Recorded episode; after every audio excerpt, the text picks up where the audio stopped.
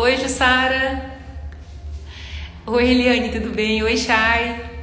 Bem-vindas. Oi, Gabi. Tudo bom? Oi, Mi. Oi, Raquel. Tudo bom? Oi, Luciane, Cleo. Oi, Paula. Beijo, beijo. que bom ver vocês. Bom dia, gente. Bom dia. Muito bom. Vocês estão conseguindo ver qual é o nosso título de hoje? Oi, Ana! Beijo, beijo. Oi, Duda. Legal. Bom ver a gente por aqui. Oi, Sumaia, bem-vinda. Bem-vinda também. Legal, legal ver a gente aqui. Mais uma sexta-feira, gente do céu. Que semana longa por aqui. Como é que foi a semana por aí? Eu estava em uma reunião agora, saí correndinho para fazer a nossa, a nossa live clássica de sexta-feira. Hoje eu devo fazer uma, uma conversa curta com a gente, com um insight poderoso, poderosíssimo. E hum, eu coloquei ali que o título do nosso encontro hoje é Legalzão, né? E ontem eu estava escrevendo a matéria para o jornal e esse foi o título da matéria e falei, ah, vou falar. Oi, Gabi, vou falar sobre isso com a nossa, com a nossa turma da nossa live clássica de sexta-feira. Vocês sabem que eu quebrei o pé faz mais ou menos um mês, né? E eu fiquei, eu quebrei um ossinho do pé, de acordo com o raio-x, e aí 15 dias depois voltei ao médico e ele disse que eu já podia tirar a botinha.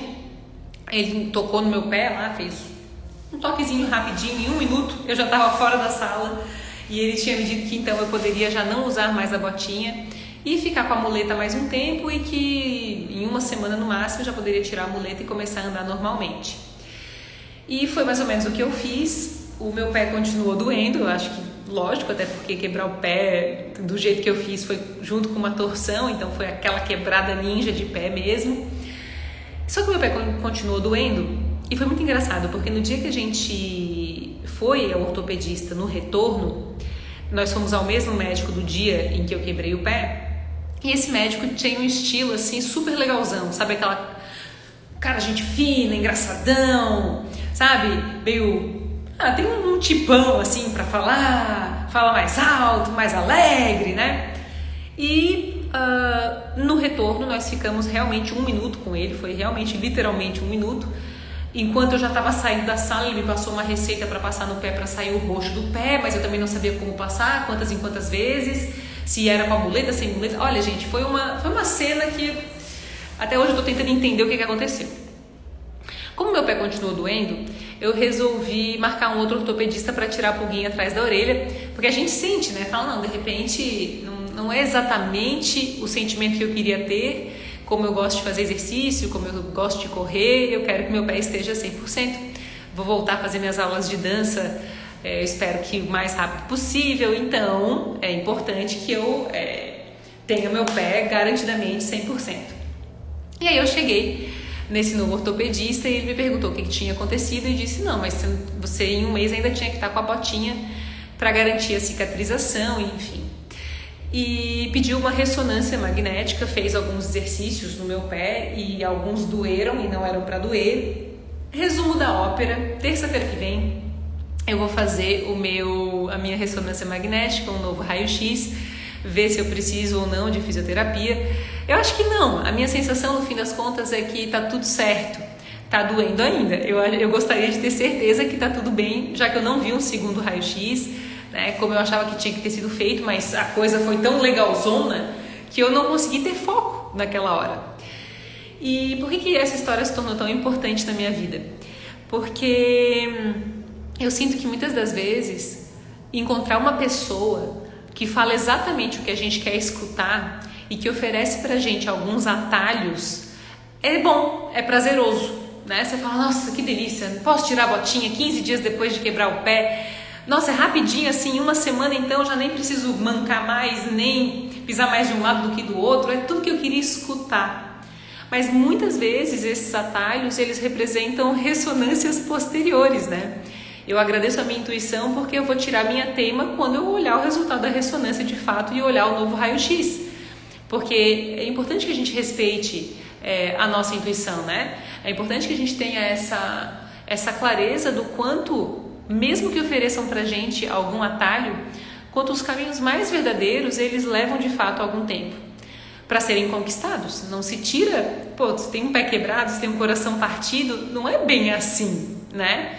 Se tem uma sociedade desfeita, se tem uma gravidez acontecendo, tudo leva um tempo e precisa madurar, né? Para a gente não colher verde e também não colher passado. E ainda pegar coisa dentro do seu período, dentro da sua estação, dentro da sua oportunidade de render o melhor sabor, né? E eu fiquei assim impactada, refletindo sobre quantas das vezes eu fui tentada por atalhos e às vezes peguei os atalhos, né? E para mim isso é um ponto importante é, para verificar a nossa pressa diante das coisas, porque é importante é, obedecer o nosso ritmo e respeitar a nossa intuição diante de tudo. É, na semana passada, eu não sei se cheguei a comentar com a gente, mas eu tô com muita vontade de produzir um chocolate, de, de fazer mesmo um chocolate da minha marca. E aí, porque todo dia eu como um chocolate, a fórmula mudou desse chocolate, e com a mudança dessa fórmula o sabor não ficou gostoso. E eu falei: não, eu preciso fazer e desenvolver meu próprio chocolate. Ou eu vou fazer sem açúcar, ou vou fazer 80% cacau, mas eu quero encontrar uma fórmula que seja prazeroso comer o tal do chocolate, já que eu tenho direito na minha dieta a um ou dois quadradinhos de chocolate por dia. Aí eu entrei em contato com a fábrica, né? E a fabricante me falou assim: eu falei, ah, Mônica, eu quero fazer o chocolate em formato de onça. E aí eu mostrei para ela o desenho da onça que eu quero fazer e ela disse: "Ah, cara, dá para fazer", né? E só que é o seguinte, para isso, ela disse, você vai ter que encomendar uma forma específica, já que o formato é de onça. E tem dois tipos de forminha que você, quer, que você pode fazer. Uma forma é uma forma mais simples. Ela custa em média 450 reais. E existe uma forma, já que você vai fazer detalhes na onça, que é muito mais cara, mas fica perfeito, que é uma forma de 8 mil reais, mais ou menos. Eu comecei a pensar que antigamente, turma, dentro do meu coração, é, começar com a forma de 8 mil, né? É, por garantir que, a, que o formato do chocolate vai ficar perfeito, tinha lógica, mesmo que fosse um uma prova, um teste, uma tentativa de absorver mais um produto e associá-lo a uma metodologia que eu estou desenvolvendo de treinos, né? E de saúde. E depois eu pensei, poxa, quantas vezes eu olhei para o processo das coisas achando que começar com forminha de 450 reais é um fracasso.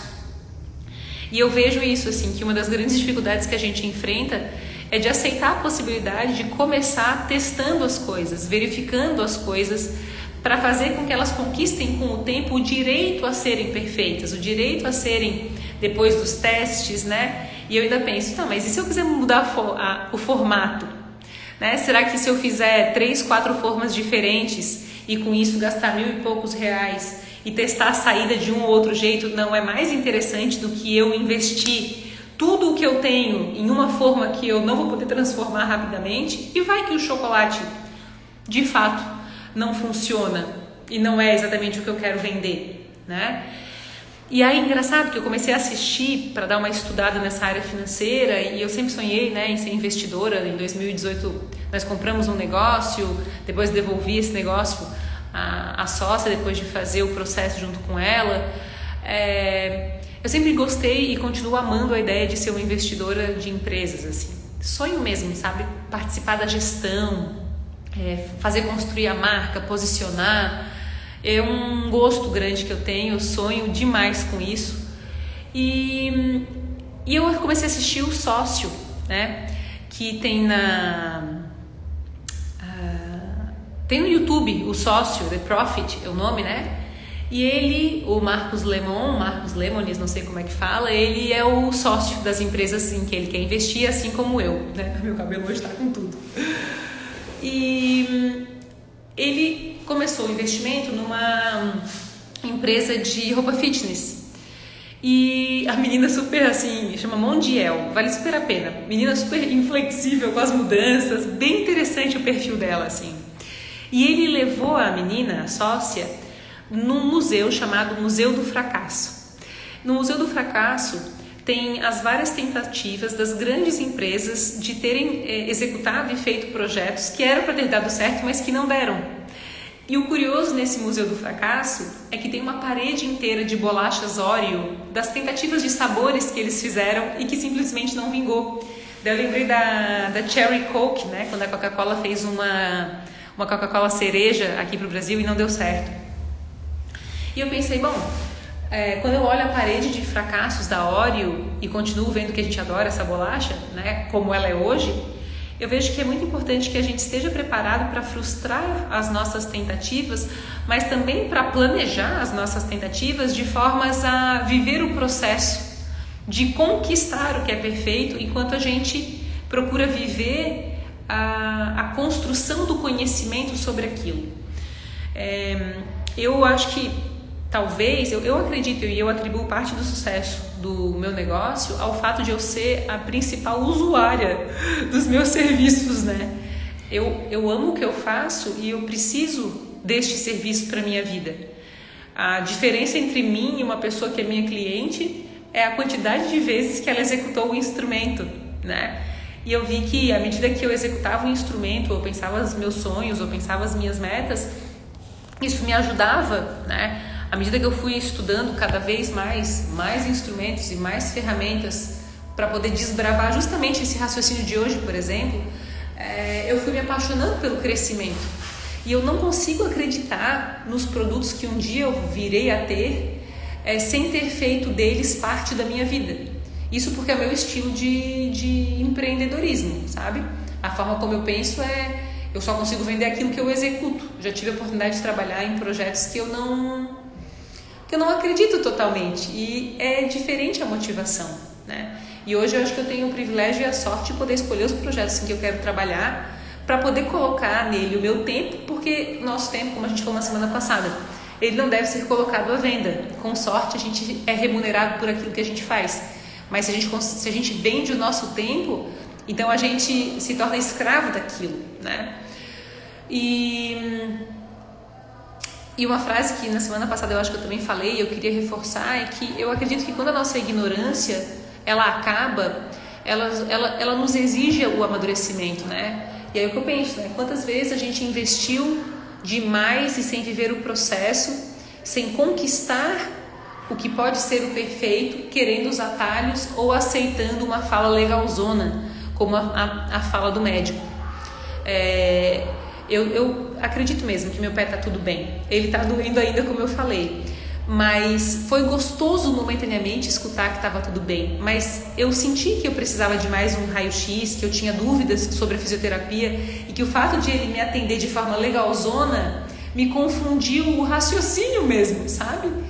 É... Nós fomos ah, fazer ultrassom quando eu estava grávida, agora em setembro, outubro, e o médico que nos atendeu também era legalzão.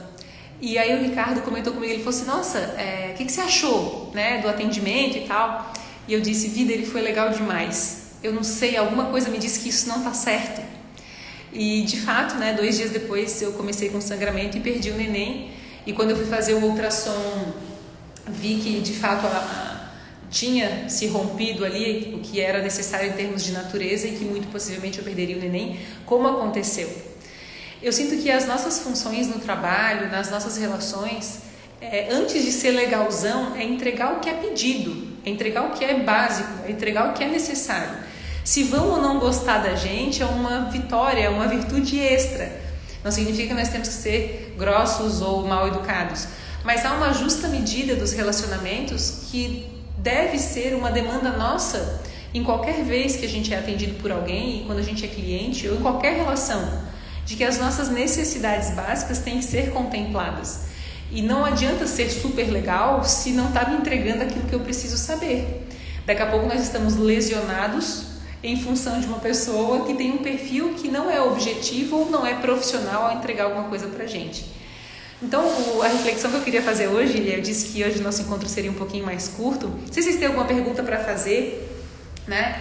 É, para a gente conversar um pouco mais, mas hoje eu queria falar sobre isso, assim que a gente não procure pelos atalhos e não valorize tanto um perfil legalzão, mas sim valorize o tipo da entrega que está sendo feita, a metodologia que está sendo usada em tudo que a gente tem investido, o tipo de acompanhamento, o tempo que a gente dispõe para cada um. Ontem, indo na terapia, eu falei com a Tati, que é minha terapeuta, eu falei, Tati, é, eu queria te agradecer o tempo que tu dispõe para me ajudar. Por mais que seja remunerado, ainda assim é uma escolha tua de estar comigo no meu processo de crescer. E um profissional, antes de tudo, ele precisa estar conosco na hora em que ele vende e oferta o serviço. Acho impossível, né? A gente, no meu caso, em um minuto, saber o que fazer depois de ter quebrado um pé 15 dias depois. É... E claro, cada um tem o seu momento, tem o seu tempo, mas às vezes a gente se confunde por um perfil legalzão, ao invés de ir atrás, às vezes, do que não vai ser legal no começo, mas que vai ter grandes. É grandes ganhos futuros. Né? Dor momentânea, muitas das vezes, é um prazer de longo prazo. Então, esse segundo médico que eu fui, que eu farei o retorno com ele, foi tão legal porque ele fez várias, vários exames no meu pé, fez várias perguntas, perguntou quais eram as minhas práticas, perguntou como que tinha acontecido o tombo, o que, que tinha acontecido, quis os detalhes. Foi importante, ele precisava saber o que tinha acontecido comigo. Então a gente tem que não pegar os atalhos, ou seja, pegar os caminhos reais de processos, mas garantir que nós estejamos acompanhados de pessoas que nos lembram sobre como o processo funciona. Não pessoas que são legalzonas e que nos confundem na direção do processo. É, quando eu comecei a empresa, vocês já conhecem essa história, mas eu conversei com um pouquinho mais de mil pessoas para fechar 64 participantes da minha primeira turma do Life Coaching, que hoje está indo para a turma 77. É, foi muito frustrante, muitas vezes, até conseguir que não fosse frustrante, porque é, para 64 pessoas foram mais de mil pessoas contactadas e eu penso, como eu precisei aprender a me frustrar no caminho de conquistar a minha visão, né? Como é comum, como é normal, especialmente porque era uma coisa nova, que essa aderência fosse diferente. E nós não estamos ensinados a isso. Às vezes nos apresentam formulações, ideias milagrosas quando é o processo. Colocar a botinha, fazer uma fisioterapia, tirar o raio-x, ver se está tudo certo, para então botar os pés no chão efetivamente e conquistar a forminha de chocolate de 8 mil reais depois de ter testado, quem sabe, 20 formas diferentes de 400. Né? Você fala, não, preciso ver, testar, conhecer, para de fato colocar meu pé no chão, eu preciso testar, eu preciso viver, eu preciso entrar para o Museu do Fracasso. Até uma sugestão minha dar uma pesquisada no Museu do Fracasso, porque tem muitas histórias que são legais, né? Deixa eu ver o que vocês estão me falando aqui, só um minutinho, então, vamos ver. Ah, Oi, Renata. Aí, Jana. Oi, Upa. Anne, beijo. É, Zahira. Isso, isso era tudo que eu precisava escutar. Que legal, Fê, que legal. Oi, Carla. Oi, Malu. Oi, Elias. Alguma pergunta, people, antes de nós partirmos para o fim de semana? Porque hoje sextou, né? Meu Deus do céu. Uh, Ami, obrigada Vá por tornar nossas cestas especiais. O tempo que tu disponibiliza nos transforma. Te amo, nega. Muito obrigada por esse carinho e por essa fala amorosa. E é, eu, eu acho isso mesmo, né, Mi? Essa coisa da gente escolher o que a gente faz com o nosso tempo e as reflexões que a gente compartilha. E eu penso que essa semana o mais importante para mim foi me dar os parabéns por eu sentir que eu estou amadurecendo em muitas das minhas escolhas, pensando que não, não não é vergonha o processo, ao contrário, é a verdade o processo, né? Muitas das vezes a gente olha o fim ou olha só aquilo que parece, mas por trás das coisas que deram certo, há tentativas, né? Como reacender após o fracasso? Essa pergunta é uma pergunta muito. Obrigada, Paula. Oi, Lu, estás aqui? Não tinha te visto. Beijo, beijo. Inovar lingerie e acessórios. Oi, Fábio, beijo também como reacender após o fracasso. E eu dou muito valor para o fracasso, e isso é verdade, porque a crise ela é capaz de apontar para aquilo que está vulnerável na gente. Então, quando a gente descobre um problema e a gente aceita que ele faz parte da nossa realidade, é daí que se parte para a verdadeira transformação. Então, antes de tudo, aproveitar todas as informações e os aprendizados que o fracasso trouxe para saber o que, que ele apontou para com comprometimento estar engajado nos instrumentos, nos novos mestres, nas ferramentas que vão fazer com que aquela realidade encontrada seja transformada. Então, eu gosto de pressupor a frustração, eu gosto de pressupor o fracasso, porque isso amadurece as minhas tentativas. Eu vou lá e falo: não, ok, eu já errei nisso uma vez, eu já comprei a forminha de 8 mil uma vez e vi que foi exatamente quando eu errei. Todas as vezes que eu fiz forminha de 450 reais deu certo. Então, o que, que eu estava fazendo nos momentos em que eu estava acertando? Houve pressa ou houve respeito ao processo? E se conectar com esse, com esse processo, com esse raciocínio, vai ajudar a entender que com o tempo as coisas passam e que a pressa é de fatíssimo inimiga da perfeição. Deixa eu ver que mais teve uma pergunta aqui, eu acho. Quais foram as suas principais estratégias para lidar com as frustrações? Oi, Carla. Beijo. É, eu sinto que uma das coisas principais foi ler e estudar algumas biografias e ser acompanhada de alguns mestres muito importantes. Quando a gente tem um mestre, é, uma pessoa só se torna um exemplo, só se torna um mestre, uma inspiração, porque tem vivência, porque tem experiência. E uma coisa que eu aprendi com os meus mestres e com os meus modelos foi que eles se frustraram muito e fizeram essa estratégia que eu comentei ali. Essa coisa do aprender sem sentir-se envergonhado. Então tem uma frase que é do Harvey Ecker que diz assim: todo mestre certa vez foi um desastre. Então toda vez que eu olho para alguma coisa que eu sou muito ruim ainda, eu penso todo mestre certa vez foi um desastre. E os meus mestres me ensinaram isso. Então, à medida que a gente tem humildade, a gente pressupõe o erro, então a gente olha para um projeto, a gente olha para uma ação com um raciocínio mais maduro, a gente antecipa as coisas que podem dar errado. Né? O Walt Disney dizia isso: ó, quando tu for fazer um projeto, chame pelo crítico, chame pela pessoa que vai apontar onde as coisas vão dar errado. Quando tu for fazer um projeto, também chame pelo sonhador, né? Porque ele vai te acender para visões diferentes. E faça um contraponto com tudo que é criticável e tudo que é sonhável e realize alguma coisa, faça, mas faça de forma pensada, de forma consciente, de forma refletida, para que os aprendizados não escapem e a gente não precise viver duas vezes o mesmo erro. Né? Agora mesmo eu estou aqui, acabei de sair da reunião, vou voltar para a reunião é, e eu estou avaliando há quase dois meses um negócio. E temos uma grande oportunidade, temos uma grande chance de fechar esse negócio. Eu preciso fazer conta, eu preciso botar na ponta do lápis, eu preciso levantar de fato tudo que eu vou precisar trabalhar, pesar ganhos e perdas de cada ação. É, eu, tô, eu melhorei muito na minha capacidade de análise, sabe? Talvez antigamente eu fosse sem refletir sobre o meu próprio valor dentro da, das minhas sociedades. E nós temos valor, people. A gente tem o nosso tempo de vida, a gente tem o nosso carinho. Então é muito importante qualquer projeto que a gente escolha, que a gente entenda que a gente vai devotar o nosso tempo de vida. Hoje eu tive provavelmente, provavelmente uma das noites mais difíceis da minha vida. Foi a primeira noite que o João Ricardo não amamentou. Foi uma decisão que eu tomei.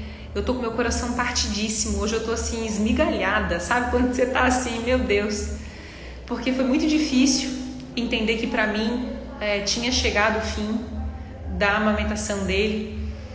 Eu amei amamentar, eu acho que não tem nada mais maravilhoso do que isso. É, foi uma noite, assim como eu disse, eu estou em frangalhos porque ver que ele queria amamentar, eu também queria, mas perceber que é melhor para o sono dele, ele está em fase de crescimento, é, que o ciclo se encerrou, a visão tem que estar muito clara para uma tomada de decisão como essa. A gente vem desmamando já faz quatro meses, mais ou menos. E eu, essa noite foi uma noite muito decisiva, muito importante. E eu percebi que eu só fui capaz de tomar essa decisão, primeiro por dar valor à frustração e aos processos de mudança. Novas fases precisam começar e muitas das vezes nós precisamos frustrar alguns dos nossos movimentos para dar lugar a movimentos novos, né? Então, é, para lidar com os fracassos ou para lidar com as mudanças, é muito importante que a gente tenha visão do que a gente quer, sem ter pressa de encontrar essa visão. Pesquisar, conversar, dialogar com os mestres, mas jamais abrir mão daquilo que a gente, como eu falei, é, estar com meu filho é a coisa mais importante da minha vida.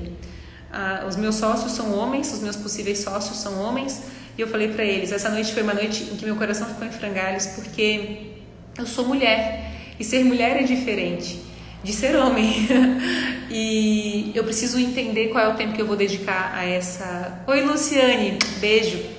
Qual é o tempo que eu vou dedicar ao, ao meu filho diante de um projeto tão grande, porque eu já tenho tudo que eu quero, eu já cheguei lá, eu já tenho o, o amor da minha vida do meu lado, meu filho, é, eu tenho clareza, eu tenho pessoas especiais que fazem os cursos comigo, eu não posso errar é, no tempo de qualidade com o meu filho, porque ele é a minha maior e principal conquista e não há um centavo que me tire da direção do, do privilégio de poder estar com ele o, o máximo de tempo que eu puder. Então, eu comentei com eles, eu tô, eu quero assinar. Eu só preciso antes refletir sobre como eu vou administrar um acompanhamento muito de perto com meu filho, porque disso eu não abro mão.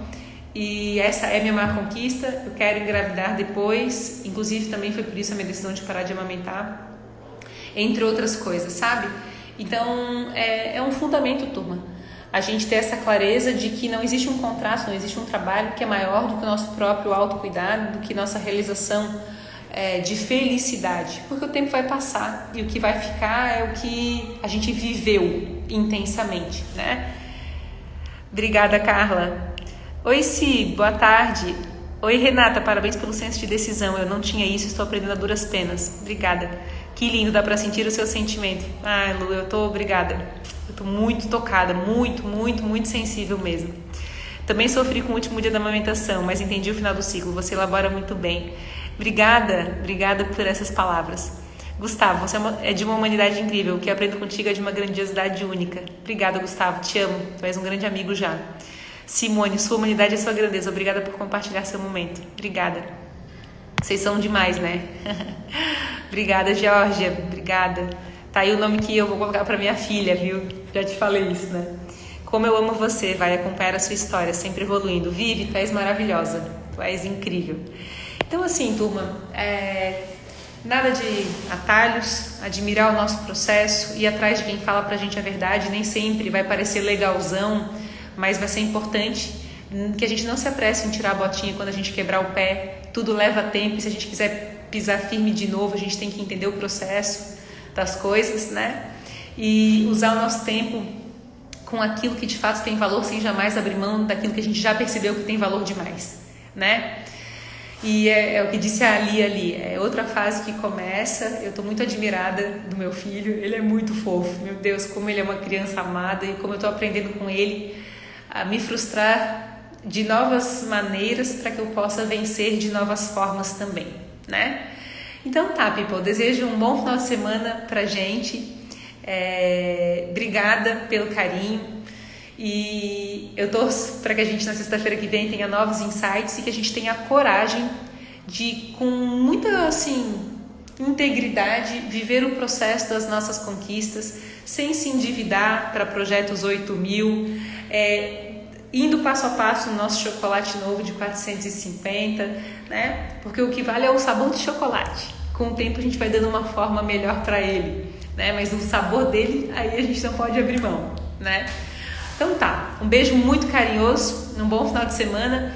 É, saibam que nós temos inscrições abertas para o Lifelong Learning e para o 27 dias. Já está lá na nossa página, vanessatobias.com.br e também aqui no Instagram, dá para ele no meu, na minha bio, entrar em contato pelo WhatsApp, que quem responde sou eu, tá bom? Um beijo, eu amo Milena. Um beijo muito, muito carinhoso. Fiquem com Deus. Obrigada pelo incentivo e pelas palavras tão amorosas sempre. Eu amo vocês, tá? Eu amo a gente. Beijo. Uhum.